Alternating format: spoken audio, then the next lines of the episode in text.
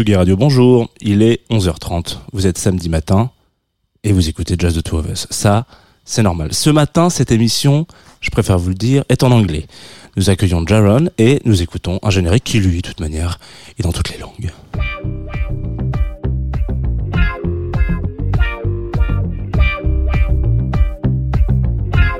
Tsugi Radio.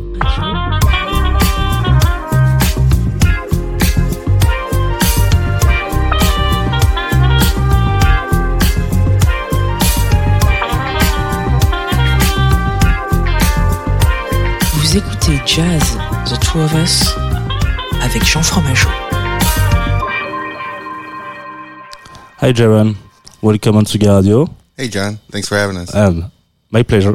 Uh, you are Jaron Marshall, musician, producer, and songwriter, and all all things I, I can describe. Uh, and you are my uh, guest today for Jazz the Two of Us. So we are listening jazz with a playlist you you've made.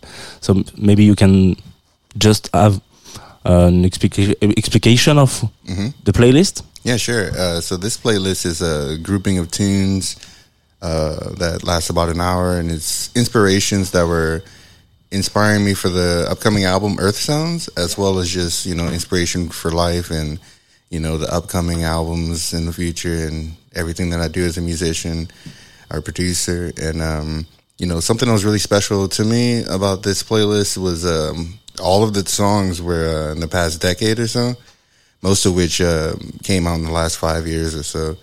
So to me, that was really special because it was uh, all new tunes, uh, all my contemporaries, my colleagues that are out there right now, still actively making music and stretching the genre forward and mixing jazz with all the other influences that exist in the world of today. What the better example for that with Yussef Dayes? You you opened the, your playlist with him. Of course, man.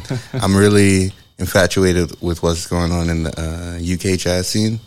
Um, Yussef, uh, Kamaal Williams, uh, Alfa Mist, all of those guys are like really inspirational to me, and I feel like they have like this sort of grit, this grittiness, which brings us to the first tune, Othello by Yussef Dayes, and um, you know it's just so fast and so hardcore, you know, and like um, I have a tune called Punk Jazz that's on the record, and um, this one inspired it because I like how it's uh, drums and bass, and the Rhodes is sort of just doing the melodic part.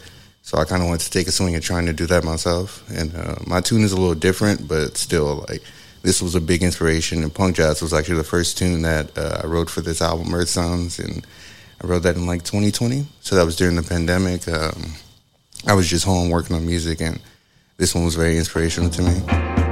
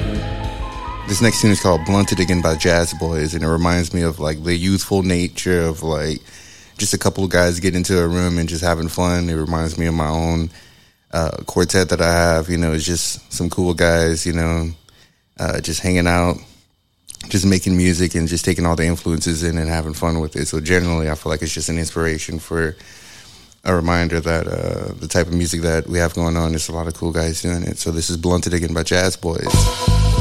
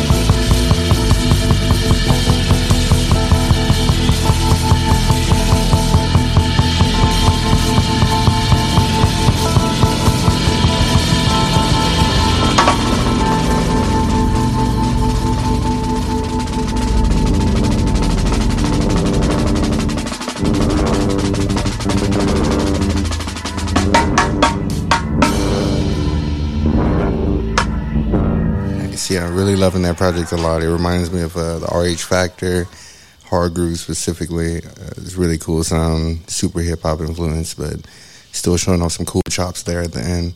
This next tune is called Vivid Energies by Zeitgeist Freedom Energy Exchange. Um, Matthew, uh, over there in the corner, he actually uh, showed me this project maybe a month or two ago. He sent me a tune, and uh, I really been enjoying it um, for this past week and a half. I've been on the road, and uh, I've just thrown it into my headphones and letting the whole thing play. Um, so yeah, check it out. It's super housey, disco-y, a bunch of cool influences in there, and uh, yeah, cheers.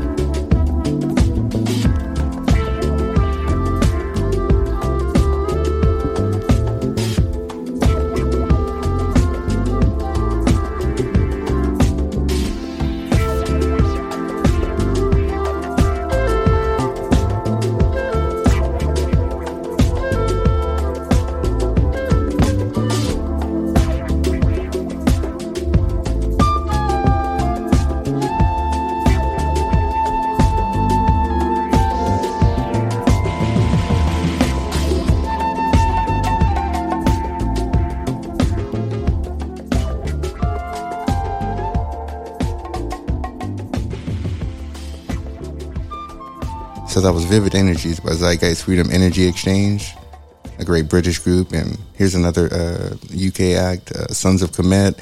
The, tune, the tune is called uh, Pick Up Your Burning Cross. Um, huge fan of the groove in this one, the African influence, and uh, it's very psychedelic in nature. And I'm just a huge fan of Theon Cross, uh, fine tuba player, and Shabaka Hutchings, uh, saxophonist. So check it out.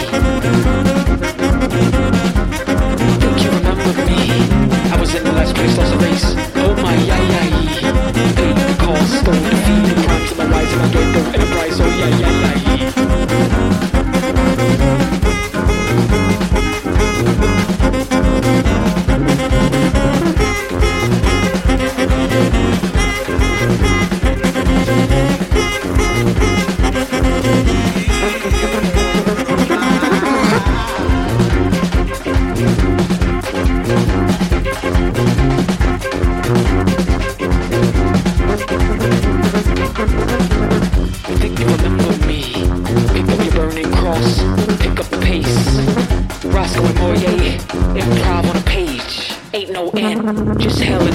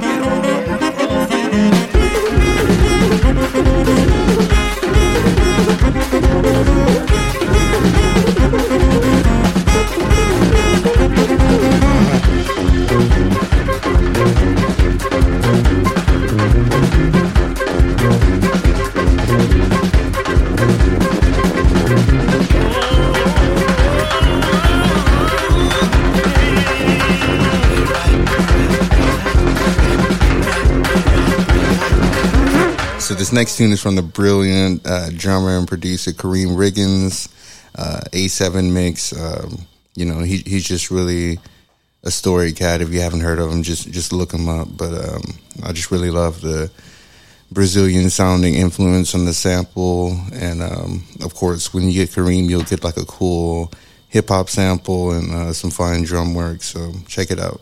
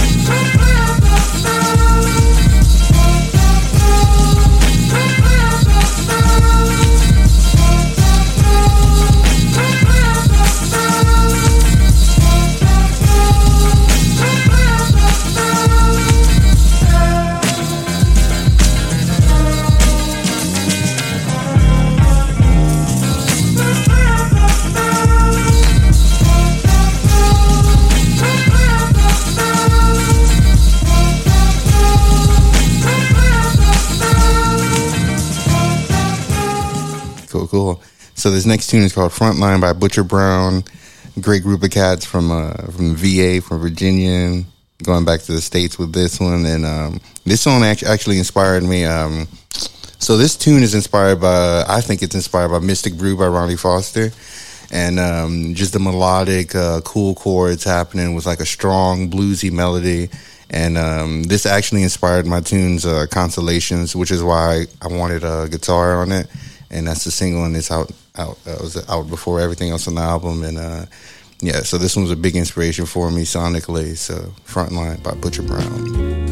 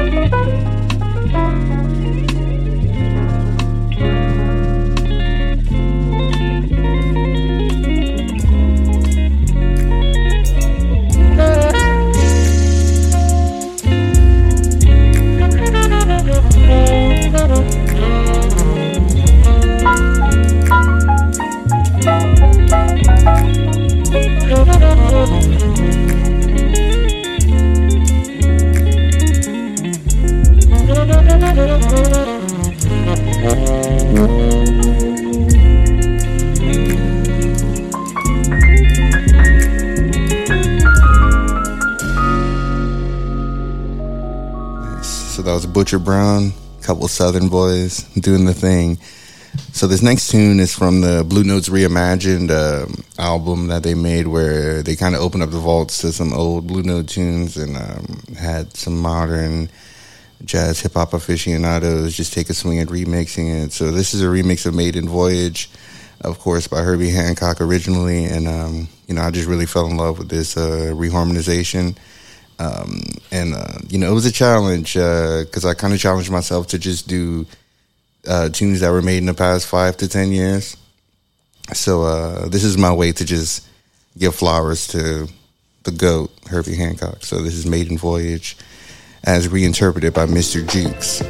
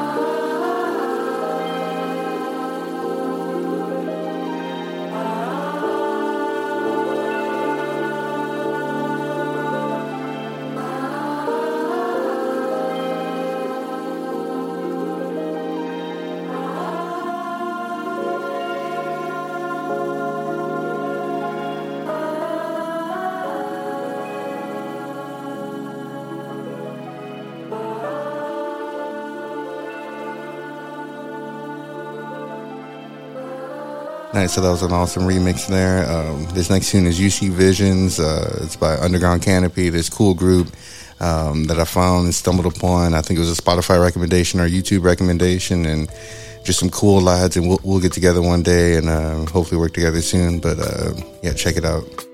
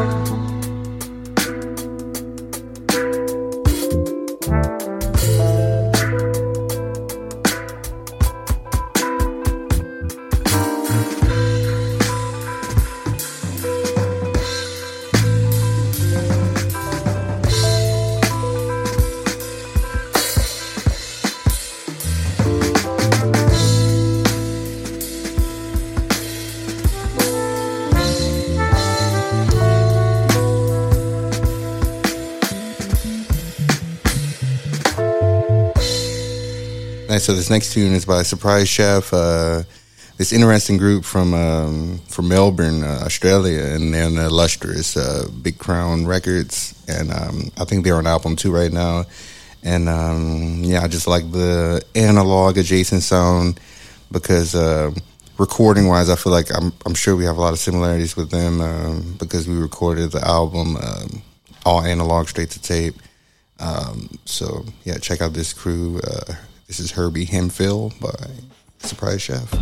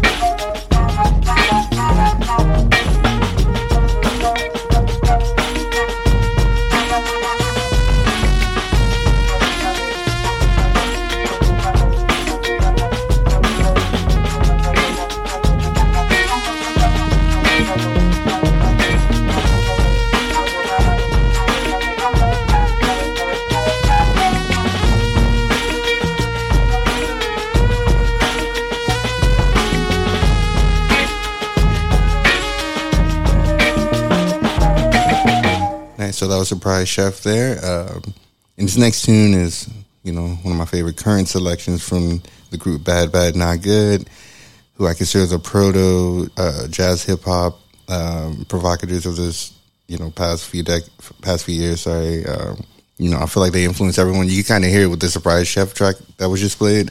It reminds me of some old school uh, Bad Bad Not Good, and yeah, um, they actually inspired me to finish the album. Uh, we we got to meet them and hang out with them in um, in France, actually in uh, Rem, Rem, uh, outside of Champagne, and uh, yeah, we did a festival there and uh, hung out and got to see Bad Bad Not Good up close, and it really, you know, I probably wrote three tunes the next day.